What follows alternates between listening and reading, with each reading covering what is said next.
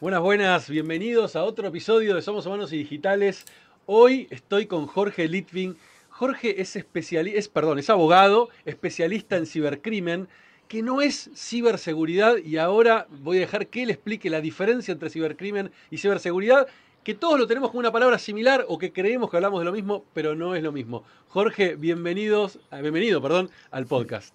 Hola Ismael, muchísimas gracias por la invitación, un placer estar acá. Y sí, hay una gran confusión, no están, obviamente no, no, están desvinculados este, como nada de lo que sucede en el mundo ciber, ¿no? Que tampoco, y después podemos hablar de esto, tampoco está desvinculado de lo que sucede en el entorno real. Este, pero la ciberseguridad para el cibercrimen yo la tomo como el medio de evitar que el cibercrimen se concrete, ¿no?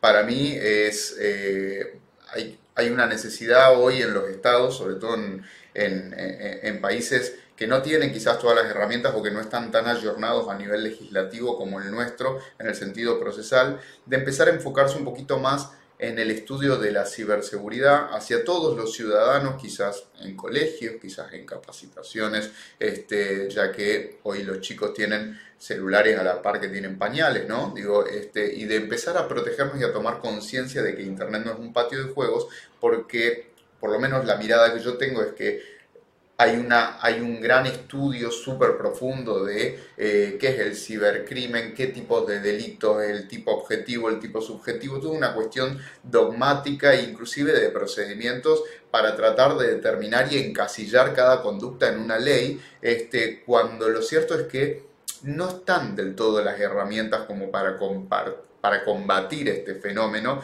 eh, y también pensemos que el cibercrimen, que tiene que ver con, por supuesto, todo lo que sea criminal, es de la rama del derecho penal, implica que para que el derecho penal se empiece a aplicar es porque el crimen ya se cometió. Esto quiere decir que el daño ya se produjo y que no lo podemos reparar. El derecho penal no soluciona nada. El derecho penal lo que trata es de, de alguna forma, aplicar una ley del talión un poquito este, menos eh, burda, en donde, bueno, vamos, hay, un montón de salidas del derecho penal, ¿no? Pero en donde se le aplica una pena a quien obró de forma contraria a la ley. Esto no significa que la víctima recupere las cosas que tenía a su estado anterior, ya sea su integridad física, ya sea su reputación, ya sea el dinero que le estafaron. Hay un montón de cosas que una vez que el crimen se comete, no se recomponen a como estaba antes de que ese hecho suceda. Entonces, la ciberseguridad entra en ese juego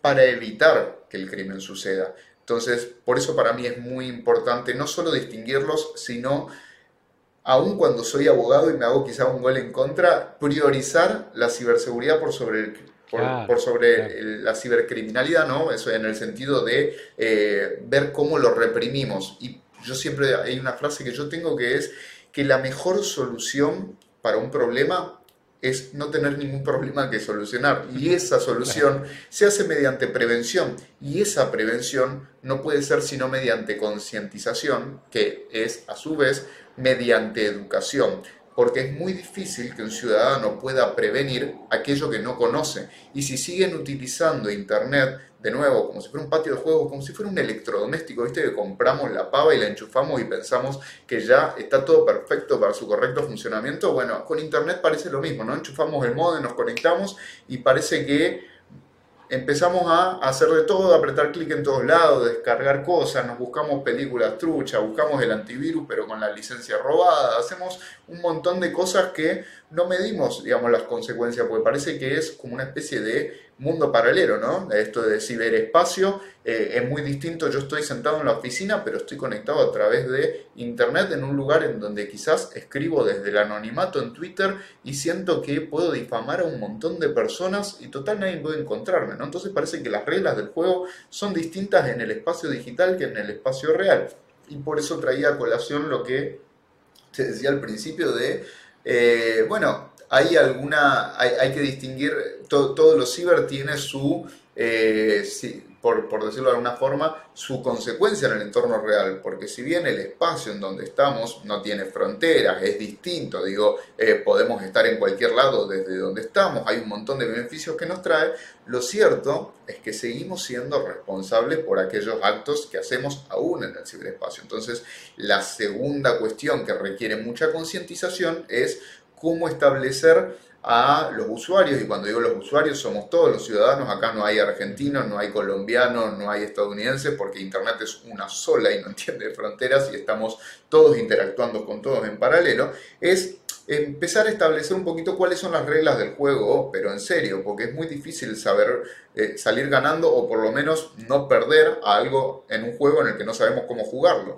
Entonces, si nadie nos explica que hay determinadas cosas que no podemos hacer, que no podemos este, em, andar troleando a gente en Twitter, que no nos explican que no podemos mandar eh, hacer captura de pantalla y reenviar lo que chateamos con una persona a otras, un montón de conductas que se ven en el día a día sin dudas, o reenviar la fotito que me mandaron pensando que porque me la mandaron la foto ya es mía cuando sigue siendo del otro. Bueno, hay un montón de cosas que hay que empezar a analizar como sociedad, no solamente para cuidarnos a nosotros de los riesgos, sino también para saber que nosotros somos un factor de riesgo para los demás. Y acá es donde mucha gente confunde el cibercrimen pensando que hay que ser un experto en informática o, eh, o mal llamado hacker, ¿no? Digo, este, que después podemos hablar para que los hackers no se ofendan, que no es lo mismo hacker que cibercriminal. El, el, el hacker en el que todos están pensando y que ven en películas y series es aquel que utiliza ese conocimiento informático para delinquir, pero así como puede ser una herramienta para el mal, también es para el bien, aquellos que detectan vulnerabilidades, etcétera, etcétera. Pero a lo que iba es que no hace falta ser un experto para ser eh, autor de un delito informático. Digo, la mayoría de los delitos tienen que ver con injurias y calumnias vertidas en redes sociales, tienen que ver con... Ahí, que, ahí en ese punto de las redes sociales quería, quería hacerte un paréntesis. Obvio. Porque es interesante, ¿no? Porque si bien, si bien es lógico desde la lógica y de lo que estamos en esto suena completamente lógico, difamar, hacer trolling, etcétera, está mal. Eh, y, obviamente esto se cura, entre comillas, con educación. Tenemos un problema, creo yo, como sociedad, que es que eh, vemos a veces hasta líderes, ¿sí? no voy a citar a ninguno para no hacer referencia a nadie, pero hemos visto muchos líderes de gobiernos incluso trolear personas en internet, o hasta influencer, o gente que tiene mucha, mucha llegada a hacer trolling. Yo, he visto hasta, hasta, eh, hasta influencers del mundo eh, de emprendedorismo digital que se enojan con un comentario y le piden a sus, a sus seguidores vayan y ataquen, con, esas palabras, literal, como si manejara una horda de personas. Y obviamente la gente hace caso. Y, o sea, hasta, incluso lo que él está haciendo es, es, algo ilegal, ¿no? Porque está incitando al delito de alguna manera.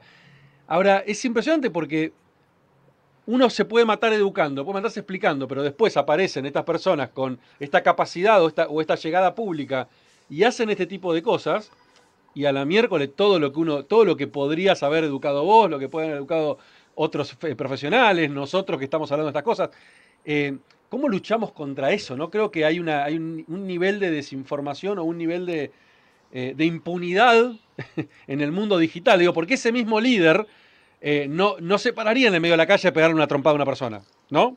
Sin duda. No lo haría. Sin duda. Ahora, se siente, en, Internet se sienten impunes, como, ah, es un tweet. Son 20 palabras, ¿qué va a pasar?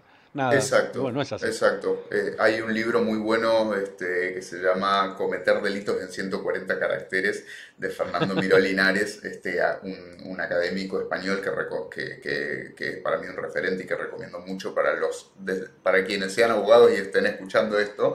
Este, pero justo a lo que vos hiciste alusión, me tocaste un nervio sensible porque es el, el objeto de mi tesis de maestría, que es... Ah. Eh, sí. Eh, que es la necesidad como estados y como sociedad de empezar a criminalizar o al menos no naturalizar lo que yo llamo el acoso digital. ¿no? El, famoso... Eh, antes, a, diferencia de, la, de, esta versión 2.0, el acoso al que estábamos acostumbrados, fenómeno que se conoce como stalking, este, el clásico stalkeo, no tiene que ver con entrar a las redes sociales a ver qué anda haciendo tu ex en este momento. Es, tiene un significado mucho más profundo.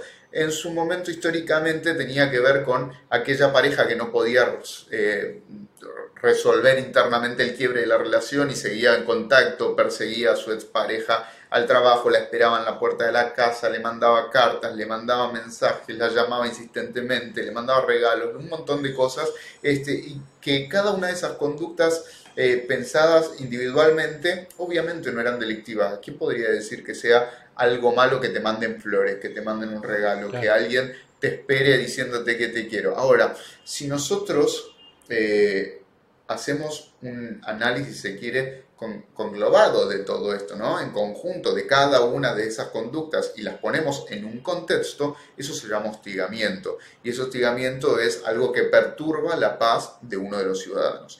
Esto toma una dimensión totalmente distinta cuando lo volcamos al entorno digital. ¿Por qué? Porque en el entorno digital, a diferencia del entorno real, yo puedo ser quien yo quiera ser. Digo, me puedo presentar como alguien totalmente distinto a quien soy en verdad. Es muy fácil crearme una cuenta de correo este, con un nombre distinto diciendo que soy inclusive el presidente de una nación si quiero puedo crearme un montón de cuentas, si la persona me bloquea, te voy a hacer el paralelismo, si en, si en el entorno real esta persona puede identificar de quién se trata, sabe que la tiene que esquivar, que la tiene que evadir, que se tiene que subir un taxi, se, se tiene que mudar si esto se vuelve insostenible, se tiene que un montón de le tiene que poner una perimetral. Ahora, ¿a quién le pongo yo la perimetral en internet si yo no sé de quién se trata, a quién se la estoy dirigiendo? Este, con, con este, además la agravante de esto que vos comentabas, eh, que yo la voy a traducir en la viralización.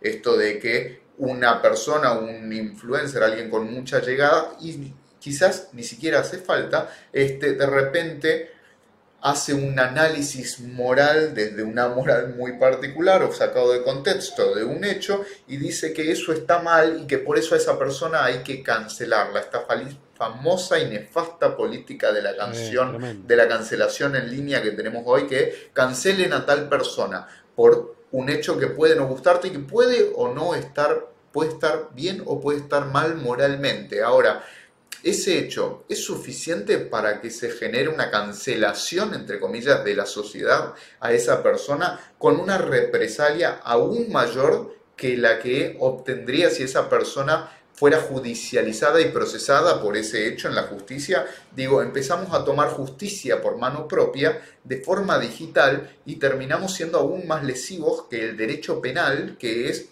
la herramienta más intrusiva y lesiva que tienen los estados en contra de los ciudadanos que cometen los hechos más aberrantes, porque si no, no estarían dentro del Código Penal. Eh, y recordemos que el derecho penal es lo que se conoce de última ratio, que esto que parece muy lindo cuando se dice en latín, en realidad significa que es la última herramienta que tengo que aplicar. Esto quiere decir que la gente está yendo mucho más lejos que el Código Penal que ni siquiera interviene porque la gente se olvidó de la justicia y, y, no, y podemos debatir sobre la confianza o la falta de confianza que tenemos en el sistema de justicia, pero la realidad es que no podemos ampararnos en una hipótesis, en una conjetura de la justicia no va a hacer nada sin denunciar antes este, y directamente nosotros tomamos la posta de la balanza y decimos pesa más esto que lo otro y somos nosotros los justicieros. Ahora lo que te decía de la viralización es que un influencer o ni siquiera como te decía influencer sube algo y de repente lo empiezan a retuitear personas, ¿no? Y cada retweet llega a un montón de otras personas y de repente lo que posteó alguien quizás con 50 seguidores, de repente en dos horas tiene 24.000 retweets que llegaron a todos los seguidores de 24.000 cuentas con lo cual antes el hecho, el acoso, era englobado en un determinado ambiente, o con tu expareja, o porque tenías acoso en el ámbito del trabajo y te cambiabas de trabajo, o porque te molestaban en la familia, o porque era de un grupo de la facultad, del colegio, sobre todo el bullying se, se enmarcó mucho en una una fenomenología de los niños en los colegios, cuando llega obviamente a los adultos, entonces era controlable. Ahora no sabes, hay gente que está leyendo este hostigamiento y de repente se la está incitando a que te odie o te cancele, independientemente de dónde están ubicados. Puede ser de repente te odia gente de España, gente de Australia, gente de Estados Unidos, gente de todos lados y no te das cuenta. Y todos te atacan, con lo cual tenés un ejército, un ejército más grande que cualquier ejército que hayamos conocido en la historia de las guerras de la humanidad, que te está atacando, con la diferencia de que acá vos no te podés defender, porque ni siquiera sabes quién te está atacando en realidad. Entonces, esto es muy grave y se ha, se ha minimizado, sobre todo en la justicia argentina, en donde el hostigamiento digital aparece recién a finales del 2018 como una contravención, no un delito, una contravención en el marco de la ciudad eh, de eh, en, la jurisdicción de la ciudad autónoma de Buenos Aires. ¿Qué significa esto? Que si a vos te hostigan pasando la General Paz o la 25 de mayo, no te nadie es responsable de nada. Y, pero en Internet, ¿cómo, ¿cómo definís ese hostigamiento digital si está en Ciudad de Buenos Aires o está en, Exactamente, ese es el problema. Entonces, el objeto de mi tesis es justamente plantear la necesidad de que sea un delito, un delito porque además se minimiza la conducta, te decía, y las consecuencias. Dicen, bueno, pero que se banque, que lo molesten en Twitter, que después pasa rápido. Yo te puedo dar no me alcanzan, este, no, no, nos alcanza el tiempo para que yo te diga la cantidad de personas que consecuencia de hostigamiento digital, ya sea a través de stalking, que no sabe quién te está acechando, o ya sea a través de bullying, que no sabes quién te está este, hostigando constantemente o incitando al odio, este, criticando una forma sistemática, la cantidad de personas que producto de esto se quitó la vida. Digo, y tenemos que recordar que el derecho penal lo que protege son bienes jurídicos, bienes que considera los más importantes del ser humano, digo, o, ligados a él. Por ejemplo, el más importante es la vida, el honor, la privacidad, eh, la intimidad, la propiedad, un montón de bienes jurídicos. Ahora, el más importante de todos, sin dudas, es la vida. Entonces, si tenemos una conducta que potencialmente pone en riesgo la vida o la integridad física o, yendo más abajo, si queremos, la reputación que queda marcada para toda la vida, a diferencia de cuando alguien te hostigaba en un ambiente cerrado, que bueno, tu, reputación este, se enmarcaba en el ámbito del trabajo, supongamos, pero ahora quedas marcado en Internet, en donde además de viralizarse las cosas, recordemos que lo que se sube a Internet queda para siempre en Internet, porque aun cuando apliquemos derecho al olvido, un montón de cosas, de, de cosas que se están planteando hoy en día, el derecho al olvido tiene que ver con la desindexación. Esto quiere decir que si te buscan en Google no encuentran el contenido, pero no significa que el contenido deja de existir. O sea, todo lo que se sube a la red queda en la red. Entonces, esto es como lo que pasa en Las Vegas. Que bueno, yo, no, nos, no nos olvidemos que hoy, no nos olvidemos hoy que además no todo pasa por las redes, hoy pasa por WhatsApp, por ejemplo. Sin duda. Andá a desindexarlo. Me lo seguí por WhatsApp, lo guardé, ya está, está en mi computadora, en mi celular. Olvídate, o sea, esa foto ya está, no hay forma de que desaparezca y la, voy a la puedo volver a subir encima. Tal cual. Alguien puede hacer, además, recordemos que hay gente que le dedica muchísimas horas de su día a básicamente generar archivos de lo que una persona dijo. Claro, esto, esto es un negocio y no, lo estoy diciendo como que alguien lo hace por hobby. Este, entonces, eh, que vos elimines después un tweet del que te arrepentiste, un posteo, lo que sea, no quita que alguien no haya hecho una captura de pantalla y perpetúe ese contenido por mucho más tiempo del que vos querías, inclusive habiéndote arrepentido, pero aunque vos te hayas arrepentido, la gente lo sigue leyendo y eso sigue generando sentimientos en tu contra. Entonces, lo que yo digo es, si una justo, justo hablando de esto, para no, que no se me escape, Obvio. no sé si te enteraste lo que pasó hace, hace dos días, hoy que es 12, el 10, hace dos días atrás, Elon Musk tuiteó una imagen, un cómic, burlándose em, de, de, Steve Jobs, iba a decir, al contrario, este, de Bill Gates, eh, poniéndolo en, digamos, en juicio de que él está lucrando con la vacuna, etcétera. No me meto en la opinión. Obvio. Eh, pero digamos, hizo, y estamos hablando de los tipos más ricos del mundo, unos tipos con más poder en Twitter, con más llegada, a las pocas horas lo borró, obviamente, ya está, a mí me llegó por WhatsApp y está llegando por todos lados, ahí ya hay diarios que lo publicaron porque la foto ya quedó, todo el mundo sacó fotos de eso inmediatamente, con lo cual que lo haya dicho no, lo haya borrado no, ya es no intrascendente. Una vez que uno no sube cambia. algo a la red, queda en la red. Esto es algo que le tenemos que eh, Claro. meter en la cabeza a todos los que nos están escuchando, para que piensen. Y es lo que te decía antes, veces. un tipo, un tipo, un tipo con ese nivel de poder hace eso. Entonces, ¿cómo, cómo después luchás para cambiar eh, esto? Si, si alguien como Elon Musk lo hace totalmente impune, ¿cómo, va a ser- cómo, no, lo van a, ¿cómo no lo va a hacer? ¿Entendés? El pibe que está acá a la vuelta de casa. Tipo, obvio que lo va a hacer. O sea, Lógico. ni lo va a Yo creo que acá lo importante es hacer una bajada de línea y acá sí se tiene que remangar la justicia. Y la justicia no hablo de solamente de la Argentina, hablo de la justicia No, a no, nivel global, en donde hay muchas cosas que nosotros naturalizamos. Es como que vemos cosas que están mal, pero bueno, ya suceden, ¿eh? ¿No? Como que te ataquen en Twitter o que se creen una Claro, cuenta trucha claro. en Twitter. Bueno, pasa la para cancelación es normal. La cancelación es normal. Yo sabes que hay algo que, eh, eh, por motivo por el cual también he sido objeto de muchísimos ataques, que no dejo pasar absolutamente nada. ¿Esto qué quiere decir? Si veo una cuenta, aunque no la conozca, que está haciendo bullying a otra persona, no me pongo a comentar, a contestar, a defender. Automáticamente denuncio la cuenta en la propia Ah, sí, claro. plataforma. Entonces la, de- la denuncio o por contenido inadecuado, o por suplantación de identidad, o por el motivo que sea. Y en la mayoría de los casos logro que la plataforma o dé de baja la cuenta o la suspenda. Entonces son pequeños pasos que podemos tomar todos como ciudadanos cuando advertimos que alguien está mal, que alguien está haciendo algo que está mal. eh, bueno, no es dejarlo pasar. Es decir, esto no puede quedar acá. Entonces, aprovechando que las plataformas nos dan una vía para denunciar estos hechos sin que tengamos que contratar abogados, ir a la justicia, Claro, un montón de claro. cosas, bueno, aprovechemos esos recursos. eh, que de, ya que estamos, quiero aprovechar para decir que la denuncia cuando, cuando lo que nosotros vemos es un delito, para denunciar no necesitan contratarme a mí ni a ningún otro abogado. Pueden denunciarlo como ciudadanos de forma gratuita. Este, de hecho, hoy, eh, sobre todo en la ciudad de Buenos Aires, pero de a poco también se va contagiando en las provincias, hay un montón de canales de denuncias eh, que por supuesto son remotos, porque si algo nos permitió el 2020 es un eh, aceleramiento de la digitalización de la sociedad, ¿no? Por las malas, bien o mal,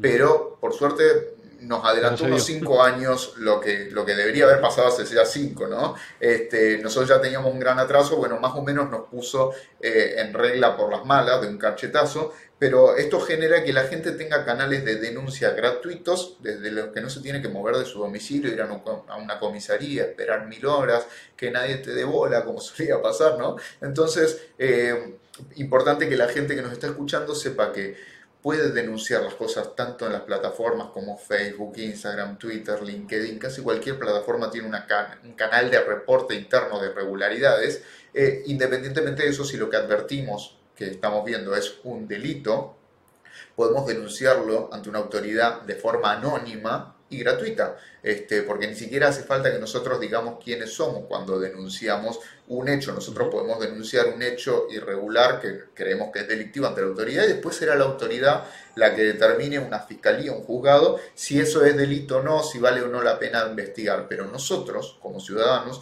no solamente tenemos la facultad, sino que también tenemos el deber y la obligación de denunciar cuando vemos algo que está mal. Y creo que esa es la única forma en la que podemos cambiar la mentalidad de la sociedad, dejando de naturalizar las cosas que están mal y que si algo tenemos los argentinos puntualmente es que somos naturalizadores de cosas. Digo, vivimos en una crisis constante desde que yo tengo memoria, en donde a veces hay más crisis, la ola es más alta o más baja, pero siempre hay ola, digo, nunca estamos sin corriente en contra, en donde eh, eh, esto nos genera que todos los días tengamos que acostumbrarnos a algo nuevo y tengamos que adaptarnos muy rápido a todos los cambios, diría que a los buenos, pero sobre todo a los malos, este, porque estamos más acostumbrados a los malos que a los buenos. Entonces, cuando vemos cosas que están mal, las naturalizamos también muy rápido, como que al principio quizás nos hacen ruido, pero vemos que otro lo hace y otro más y otro más y decimos, ah, bueno, esto es normal, quizás el que está mal soy yo, que no sigue este lenguaje. No, hay cosas que se van generando como un hábito porque nadie corta. Entonces, lo que yo le propongo a todos los ciudadanos es que empecemos a cortar con las cosas que vemos que están mal, denunciando sin ponernos en riesgos, en costos, en gastos, en, nada, porque una cosa es quejarnos de todo lo que está mal, porque lo vemos y decimos, ah, Twitter es una red social horrible en donde todo el mundo te defenestra, te critica, y otra cosa es este, decir, bueno, ya que Twitter es una red social horrible en donde todo el mundo te defenestra, pero ese no es el objeto de Twitter, digo, no es un foro de odio, aunque ah. sea desnaturalizado, bueno, retomemos el control genuino de lo que debería ser, al menos dentro de lo que está de nuestro control, ¿no? O sea, lo que nosotros podemos hacer, denunciamos, no nos dan pelota, bueno, nada, lo intentamos, pero generalmente eh, los cambios se producen porque no hay nadie que intente dar ese cambio. Claro, totalmente. Mira, vos sabés que yo últimamente en, LinkedIn empecé a, acostumbrarme a, denunciar, ¿sí? Em, sí. Eh, obviamente, y esto como así como te está pasando a vos, me ha pasado a mí también, a medida que empezás a asomar cabeza y empezás a tener más seguidores, inevitablemente aparecen los haters, aparecen siempre, siempre. lamentablemente hay mucha gente que utiliza las redes como si fuera una cloaca emocional, como dice una, amiga de LinkedIn, Ana Romero, este, que ya también le ha pasado mucho. Lo dice muy bien. Una cloaca es eso, ¿viste? La gente cree que, ah, totales son caracteres, ¿viste? Total, bueno, me desahogo con este pibe. Y no, no es gratuito desahogarte con lo, porque de otro lado hay un ser humano. Y eso yo creo que, la, gente se olvida. Se cree que está hablando con un avatar.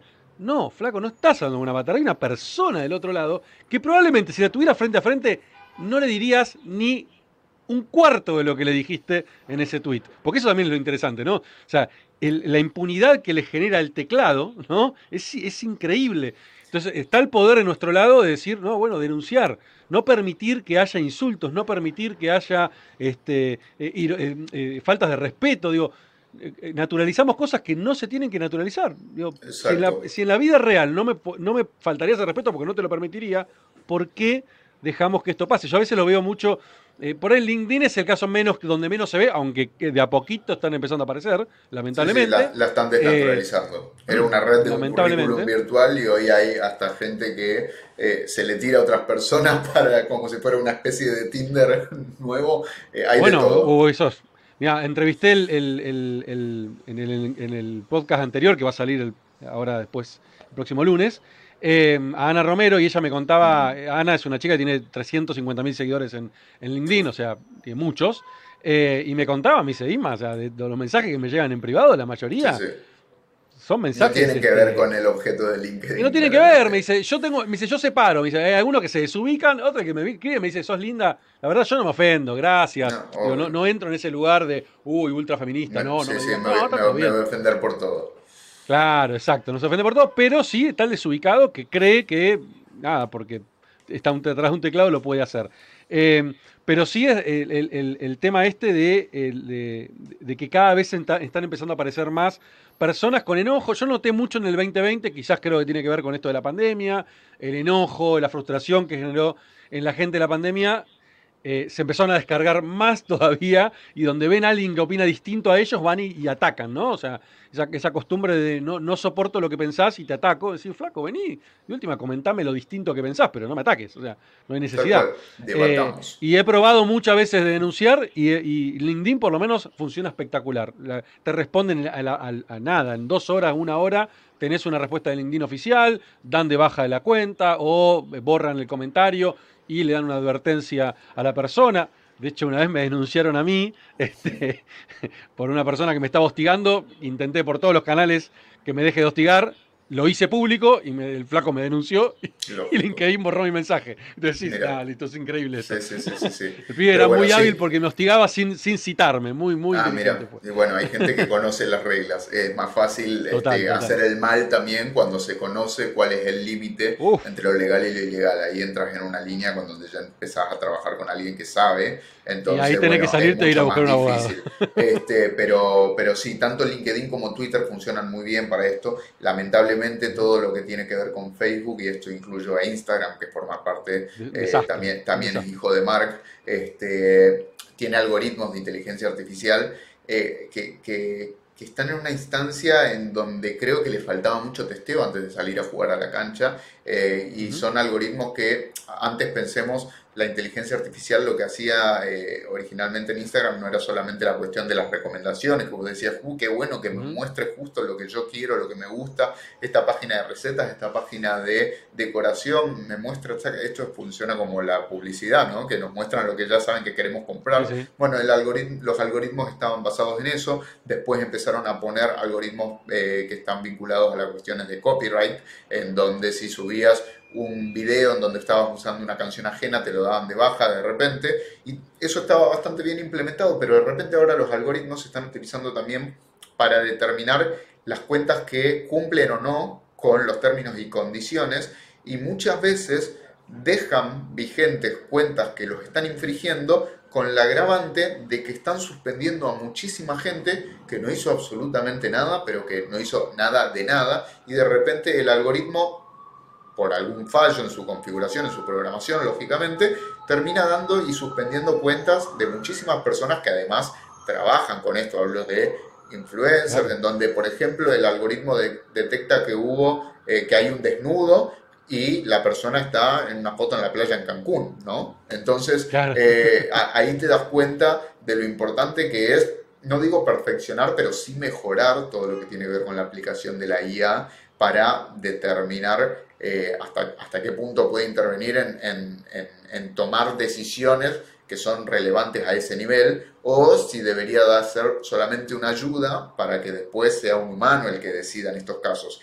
Y así sucede también cuando uno le hace todo este, toda esta introducción es porque Instagram y Facebook están resolviendo la mayoría de las denuncias de los usuarios mediante inteligencia artificial y esto implica que la misma, que está evidentemente sesgada o mal configurada, es la que está decidiendo sobre lo que está bien y lo que está mal y no tiene muy clara, es como que le estamos dando eh, le estamos pidiendo a un ciego que opine sobre una obra de arte. No la puede ver, este, evidentemente no está muy bien configurada. Entonces, eh, pero sí Twitter y LinkedIn tienen eh, bastante bien aceitado el tema de los reclamos.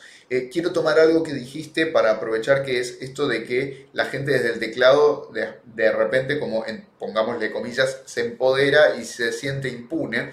Yo hace muy poquito publiqué, bueno, todavía no se publicó, pero terminé de escribir un artículo que es sobre la necesidad de encontrarle un límite al anonimato, en el sentido de que yo reconozco que el anonimato digital es quizás sea un derecho, este, de, hecho estoy de acuerdo con que sea un derecho en el sentido de que eh, hay una confusión en primer sentido, ¿no? Entre el anonimato y el pseudoanonimato. El anonimato en realidad es aquel que es irreversible, eso quiere decir que yo puedo operar sin que nadie jamás se pueda enterar quién soy en realidad, eh, y para esto sí se necesitan la utilización de algunas herramientas, una combinación de herramientas este, que sí manejan los criminales y donde de repente una investigación nos lleva a que ellos en teoría están en Rusia cuando quizás están en Florida y la Valle, ¿no? Este, pero bueno, esto de eh, de, ocultar la dirección IP o mostrar como a través de una VPN que estamos en un lugar distinto al que estamos en realidad. Y el pseudoanonimato, que es lo que utilizamos la mayoría de los usuarios,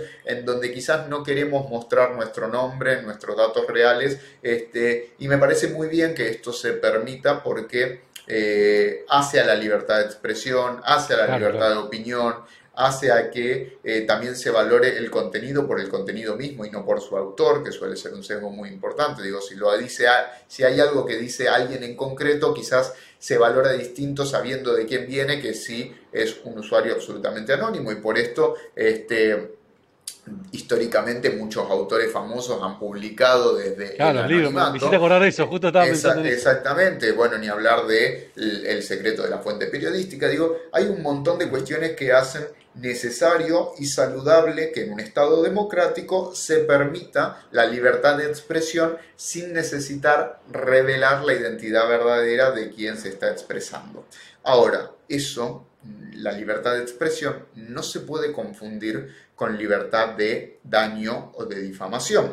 Y ahí es donde entra el límite que yo propongo, en donde digo, todos tenemos derecho a decir que somos quien querramos que seamos hasta el momento en el que a otra persona le producimos algún daño. En ese momento exacto, nuestro derecho al anonimato se corta porque hay un derecho de un tercero que tiene absolutamente todas las garantías y los derechos de efectuar y encaminar un reclamo para saber quién le está produciendo ese daño. Porque si no, por fomentar la libertad de expresión, lo que terminamos haciendo es limitándola porque a muchísimas personas que los atacan estas cuentas que no demuestran su verdadera identidad, lo que les pasa es que tienen miedo de publicar, tienen miedo de hablar, de decir, de cualquier cosa, porque están antes de, antes de apretar clic, están pensando, uy, ¿con qué me van a salir cuando publique esto? Entonces lo que terminamos haciendo por defender la libertad de expresión de algunos es cercenándola de otros.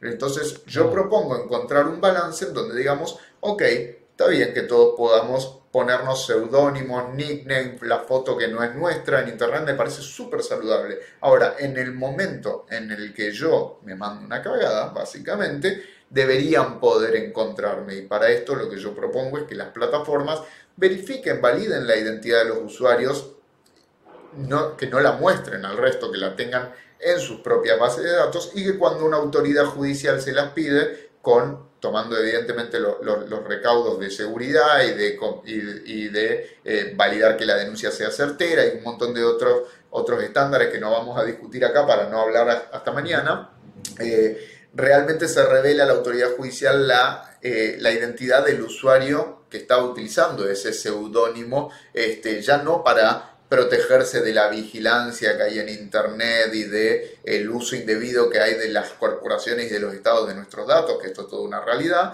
sino para aprovechar esa especie de pasamontañas digital para cometer delitos contra otros sin ser encontrados. Entonces, ese es un límite ahora, que ahora, ahora ¿qué pasa? Ahora, ¿qué pasa, Jorge, con, con eso?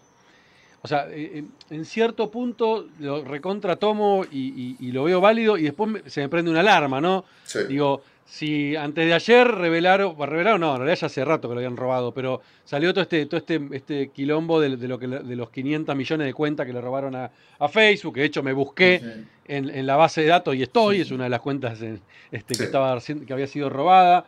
Eh, que la verdad a mí, a mí Ismael Briasco, eh, me chupo de huevo porque a mí mi Facebook no tiene nada, nada interesante o que pueda revelar nada. Ahora, ¿qué pasaría si esta ley existiría, suponete, y Facebook tuviera no solamente mis datos básicos de qué hago en Facebook, etcétera, etcétera, sino además mi DNI, mi, foto, mi foto de mi DNI, toda esa data que para poder verificar que soy yo realmente y la roban. Digo, eh, ahí es donde entra ese, ahí es donde creo que se complica la cosa, ¿no? Porque qué seguridad tengo yo de brindar esos datos a una empresa que claramente me está demostrando que no es segura. Lógico. Ahora, eh, nosotros no podemos asegurar la seguridad, valga la redundancia, en ninguna empresa, pero pensemos que eh, yo la realidad es que le confío mucho más eh, los datos de mi DNI, mis datos biométricos, todo, a una empresa, a una corporación como Facebook, que al Estado argentino, por ejemplo, que el año pasado sufrió un ataque, un ataque de migraciones, sufrió un ransomware, este, un montón de empresas, eh, digo, el gobierno de San Juan filtró los datos de un montón de quienes utilizaban la homónima a la app Cuidar, que yo lo, esto salió a la luz a raíz de un hilo que yo subí en Twitter. Entonces digo, eh, le estamos dando la información a entidades que tienen muchos menos pautas de seguridad que a las plataformas que tienen departamentos extensísimos y llenos de gente capaz eh, para eh, cuidar esos datos. Eh, pero por y te agrego algo, estamos obligados a dárselo a estas entidades. y, te pongo un ejemplo más local tenemos la obligación ahora, si queremos operar, y creo que el 90% de la, población lo está haciendo, de operar a través de Mercado Libre o Mercado Pago o plataformas como Walla, eh, y tenemos la obligación de poner un scan de nuestro DNI, y de hecho, algo que yo le recomiendo siempre a los usuarios es que, que tapen el número de trámite del DNI, y muchas veces te lo rechazan si no les mandas el DNI completo. Ahora, ¿qué certeza tengo yo? Y esto es una pelea, pongámosles entre comillas, pero un debate que tuve con la gente de eh, Mercado Libre en, Twitter, en, un par de encontronazos durante todo el año pasado, cuando empezaron a aplicar esto, que a mí me parece muy bien que validen la, este, identidad de los usuarios. Ahora, no hay métodos alternativos a la validación de, de, los usuarios que una foto del DNI en donde está el número de trámite, considerando que el número de trámite... Eh, funciona como el segundo factor de autenticación de nuestra identidad para hacer un montón de trámites ante la Administración Federal de Ingresos Públicos, para sacar los certificados de, circulación, para pedir crédito, para un montón de cosas. Entonces, ya se le estamos dando a empresas cuyas medidas de ciberseguridad no sabemos qué tan buenas son. Digo, esperamos que sean buenas. Ahora, eh, nosotros vemos constantemente que Facebook, LinkedIn, Twitter, un montón de plataformas tienen data breaches. ¿Por qué? ¿Por qué tienen y por qué aparecen muchos más data breaches de estas plataformas que quizás le suceda a migraciones o que le suceda a el gobierno de San Juan o que le suceda a Mercado Libre? Porque una cuestión estadística. Esto es como cuando medís este, y haces test de contagios, ¿no? Y a ver quién está contagiado. En la zona donde hay más contagiados te van a salir más positivos. Bueno, todos estamos en Facebook, en LinkedIn, en Twitter, en estas plataformas, con lo cual hay mucho más cantidad de datos y por eso los criminales se enfocan en eso. Pasó lo mismo cuando se empezó a usar Zoom el año pasado, que de repente todos migramos a plataformas de videoconferencia y todos decían, Zoom no es seguro, Zoom esto, Zoom es mejor esta aplicación, es mejor la otra. Y en realidad lo único que pasó fue que había mucho más gente que utilizaba Zoom que gente que utilizaba. Entonces, lógico, el criminal ¿dónde va? ¿Dónde está la víctima? Y la víctima estaba en Zoom. Entonces, atacaban Zoom. Acá pasa lo mismo, atacan Facebook, atacan Twitter, atacan LinkedIn, pero te aseguro que es muchísimo más difícil atacar esas plataformas que atacar alguna de las que ya tienen estos datos nuestros, estos datos biométricos, este, empresas argentinas, el gobierno argentino, digo, y no hablo solamente de Argentina, hablo de toda Latinoamérica en general, que somos países que de a poquito estamos empezando a tomar conciencia de eh, la importancia de la protección de los datos personales de los usuarios, y para esto solamente traigo a colación que nuestra ley de protección de datos personales tiene más de 20 años, digo, y que la multa máxima, la multa máxima como sanción por incumplir es de 100 mil pesos, ¿no? 100 mil pesos. Dolarizalo. Ahora, este, e, es, básicamente es un chiste. Esto lo que genera es que las empresas, y esto yo lo digo cuando hablo de ciberseguridad y datos personales en Argentina, es que las empresas no tengan incentivos para invertir en ciberseguridad. ¿Por qué? Porque me sale muchísimo más caro, si lo tengo que pensar como empresario, implementar un programa de ciberseguridad, contratar técnicos, comprar hardware, licenciar software, un montón de cosas, que pagar la multa si algún día alguien me la llega a aplicar. Entonces es lógico que a nadie le va a importar la ciberseguridad porque no hay un incentivo, porque no hay un incentivo negativo en el sentido de, mira, si no la cuidaste va a pasar esto. Claro, sí, te va a pasar esto, pero básicamente lo que te pasa es una caricia en el bolsillo de un empresario que maneja los datos personales de miles de usuarios. Y traigo a colación una cosita que vos deciste y que me quedó que, que, que, muchos usuarios dicen todo el tiempo, bueno, pero a mí, Ismael, la verdad es que si tienen mi dato de Facebook, ¿qué me cambia? No soy persona políticamente expuesta, no soy famoso, no soy nada. Si se filtran mis datos, ¿qué puede pasar? Y la realidad es que yo le voy a decir a los usuarios qué es lo que puede pasar y qué es lo que, por qué es lo que, por qué es que los criminales quieren tanto nuestros datos. Y uno dice, bueno, deben querer los datos de algún famoso que entra dentro de eso, este, pero la realidad es que todos los datos que se obtienen de estas filtraciones de seguridad de las plataformas sirven, sobran de hecho, para cometer una suplantación de identidad. Y mediante esta suplantación de identidad lo que un criminal puede hacer es justamente cometer otros crímenes, pero en lugar de a su propio nombre, a nombre de cualquiera de uno de esos usuarios cuya identidad de repente tiene. ¿Y cuál es la consecuencia de esto? Se estarán preguntando. La consecuencia es que si alguien se ve damnificado por ese delito y lo denuncia, a quien van a estar investigando no es al criminal, sino al titular de los datos genuinos que el criminal estaba utilizando. Esto quiere decir que si alguien obra mal en nombre de Ismael, el responsable, en principio, para la justicia no va a ser el criminal, va a ser Ismael. Ahora, obviamente vos le podés demostrar que no eras vos, Ahora, esto te va a demandar contratar un abogado, estar en una causa penal, un montón de cosas que se podrían evitar. ¿Qué más puede hacer un criminal con tus datos? Puede hacer ataques personalizados de phishing, estos engaños de ingeniería social, en contra tuyo, en donde yo ya sabe que, cuáles son tus intereses, qué es lo que te gusta, dónde trabajás, dónde vivís, qué mail tenés, este, de quién sos vínculo, de quién sos contacto, y te manda un ataque elaborado en el que vos en multitasking mientras estás contestando mail, tomando el café, atendiendo el pibe que te corre por atrás, no sabes cuántas cosas estás haciendo a la vez, Se te pasa y haces clic en un enlace, descargas un archivo y de repente tenés al criminal adentro de tu sistema. Este, también pueden utilizarlo para, y esto es muy común, hubo una campaña muy grande el año pasado que se repitió hace muchos años y se va a seguir repitiendo, es que cada vez que un criminal accede a esos datos, dentro de lo que están los datos que obtienen, que se venden a todo esto, están, se comercializan en la dark web, eh, Así como hay como los, criminales que los roban los quieren para venderlos, no los quieren para ellos. Y así como hay si, si, alguien los quiere vender es porque alguien los quiere comprar. El que los quiere comprar es otro criminal. ¿Para qué los quiere usar? Porque dentro de esos datos están el usuario y contraseña de cada uno de los usuarios. Ahora, ¿quieren para entrar en cada una de estas cuentas? No. ¿Para qué los quieren entonces? Para decirle al usuario en un correo electrónico que lo tienen producto de esa filtración, Hola, soy un hacker y tengo tus datos de acceso a tu cuenta. ¿Sabes cómo los tengo? Porque estoy infiltrado en tu sistema. Te ponen el usuario y tu contraseña y vos decís, caramba, es cierto, ese es mi usuario y esa es mi contraseña.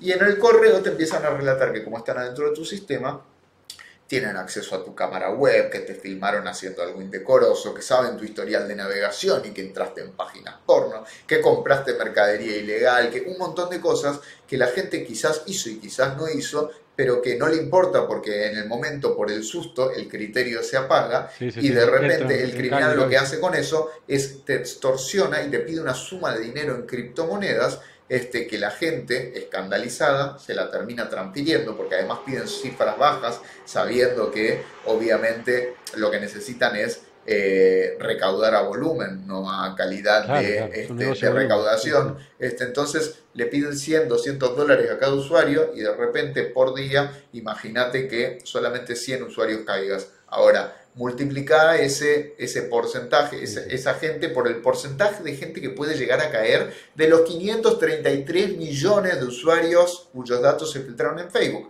Parece que el cibercrimen termina siendo el trabajo más redituable de la actualidad, ¿no? Bueno, seguro que sí. Eh, es donde más están lucrando. Este, es muy fácil cometerlo, es muy difícil investigarlo y por eso tenemos que tener en cuenta la importancia de nuestros datos porque básicamente con nuestros datos personales es con lo que estamos pagando, en nuestra moneda de cambio en el ambiente digital en donde todo parece gratuito, en donde de repente todo es for free, Facebook es gratis, Twitter es gratis, LinkedIn es gratis, Zoom es gratis. Y vos decís, ¿y de dónde sacan la plata? La sacan de tus datos. ¿Por qué? Porque los datos son el petróleo, y antes se decía el petróleo del futuro, pero son el petróleo del presente, básicamente. Entonces, y, por, y la gente dirá, bueno, ¿y cómo lucran con los datos?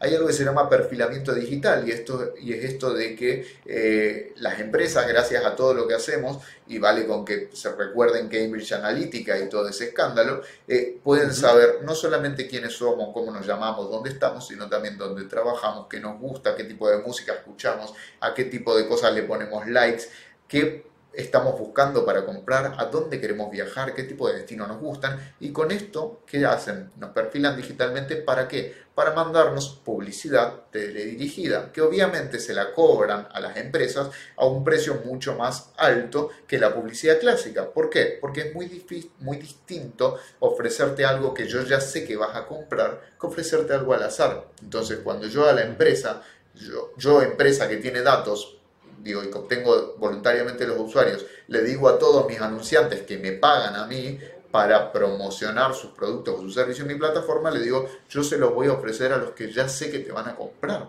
Entonces, el costo de esa publicidad es altísimo y de ahí lucran las plataformas. Por eso es tan importante que tengamos noción de por qué son importantes nuestros datos personales para las empresas, para los criminales, pero también para que nos permita tener una noción de por qué para nosotros deberían ser importantes. Y es porque tienen un valor altísimo en el mercado que nosotros no lo estamos reconociendo y nos los están sacando cuando no leemos términos y condiciones, cuando no leemos política de privacidad, cuando hacemos clic en todo lo que se nos ocurre sin pensar y sin leer. Entonces, lo que yo le propongo a la audiencia es, bueno, empecemos a pensar qué conductas estamos tomando en Internet, que las haríamos de forma distinta en la vida real y bueno, empecemos a tratar de ajustar todo lo que hacemos en el entorno digital a lo que genuinamente haríamos en el entorno real. Fundamental, fundamental. Jorge, em, la verdad que es tan interesante todo este mundo, tan interesante. Y, Podemos hablar 15 horas. pero mal, mal, mal. no solo interesante, sino preocupante también en cierto punto. Sin dudas. Eh, y hay, mil temas por tratar, porque si nos metemos en el tema de inteligencia artificial, en el tema de la computación cuántica, que va a ser otra enorme revolución, va a cambiar todo, porque todo lo que hoy existe de seguridad es vulnerable en la computación cuántica, con lo cual hay que repensar todo de cero. Eh, eh, yo creo que la gente se va, a tener muchas preguntas y seguramente cuando publique, publique este episodio este, y los recortes que generamos eh, estate presente para responderlas, pero igualmente, ¿dónde, sí, sí, prepárate, eh, ¿dónde, ¿dónde te pueden encontrar? ¿En qué redes? Me encuentran en las que uso principalmente son Instagram, este, Twitter y LinkedIn. Tanto en Instagram como en Twitter me encuentran como Coqui Litvin. Este, en LinkedIn me encuentran como ¿Cómo, Jorge ¿cómo se, Coqui se escribe C-O-K y latina. Con K. Con, claro, con K, la primera con C, eh, y, el, y, mi apellido Litvin es L-I-T-B corta I-N. Eh, de todos modos, si, si, ponen Jorge Litvin en Google, lo primero que les va a aparecer es, viste que somos lo que Google dice que somos, bueno, lo primero que les va a aparecer son algunas notas en donde los molesto con estas cosas de ciberseguridad y higiene digital, pero también les va a aparecer cuáles son mis redes sociales. Eh, lo que yo les recomiendo a todos es que independientemente de que me sigan o no, que no es una obligación, yo tengo publicado un libro gratuito que se llama Hackeados, este, el, título ya es bastante ilustrativo. Eh, este libro es gratis, lo pueden descargar desde cualquiera de esas redes sociales. Eh, y lo que propongo ahí es, en menos de 60 páginas, un promedio de lectura de 30-35 minutos, que la gente entienda realmente cuáles son los riesgos que hay en Internet, cómo pueden prevenirlos y si no pudieron prevenirlos, porque nada nos garantiza 100% de seguridad, que sepan cómo reaccionar cuando son víctimas de alguno de estos riesgos convertidos en algún delito, cómo denunciarlos, dónde, qué hacer con la evidencia. Entonces lo que hice fue básicamente un manual bastante intuitivo, no se van a dormir, no es aburrido, les prometo, lo escribí rimando, este, así que capaz hasta les parezca tedioso si no se están riendo porque me van a estar puteando, pero bueno, la idea es mantener la atención del lector eh, y nada, los invito a todos a, a leerlo porque como voy a usar como cierre lo que hablamos al principio la mejor forma que tenemos de no tener nada que solucionar es prevenirlo y para eso tenemos que concientizar y concientizar implica educar y para eso tenemos que estar dispuestos a aprender eh, esta, esta, generación y con, esta generación no hablo de los jóvenes sino hablo de todos los que estamos contemporáneamente viviendo eh, es como que de repente le tenemos miedo a leer y todo lo queremos en contenido audiovisual y que nos expliquen todo y nos den todo en bandeja y que nos configuren las cosas Lamentablemente, por ahora e, eso no funciona, con lo cual acostúmbrense a leer aquello que es importante porque nos pasamos muchísimo tiempo despilfarrándolo en encuestas, en cuestionarios de redes sociales, este, poniéndole likes a eh, influencer que por ahí no, no, te dan nada más que eh, que vos le estás dando el like con el que terminan lucrando. Entonces lo que yo les pido es que empiecen a elegir el contenido que a ustedes les sirve para algo y que lo lean, no le tengan miedo a la lectura ni a la educación porque es la mejor herramienta que tienen de prevención. Y esto eh, quiero cerrar con algo que es hay una frase que la gente se repite para adentro cada vez que lee o escucha de esto eh, y es a mí no me va a pasar. Eh, y es algo que venimos repitiendo históricamente cada vez que vemos algo en la tele que nos pone muy mal, cuando, ve, cuando veíamos, hace, lo seguimos viendo lamentablemente, pero cuando veíamos un robo, sucedió un robo en tal lugar, asesinaron a tal para sacarle un celular, y uno dice, uy, terrible, pero bueno, a mí eso no me va a pasar.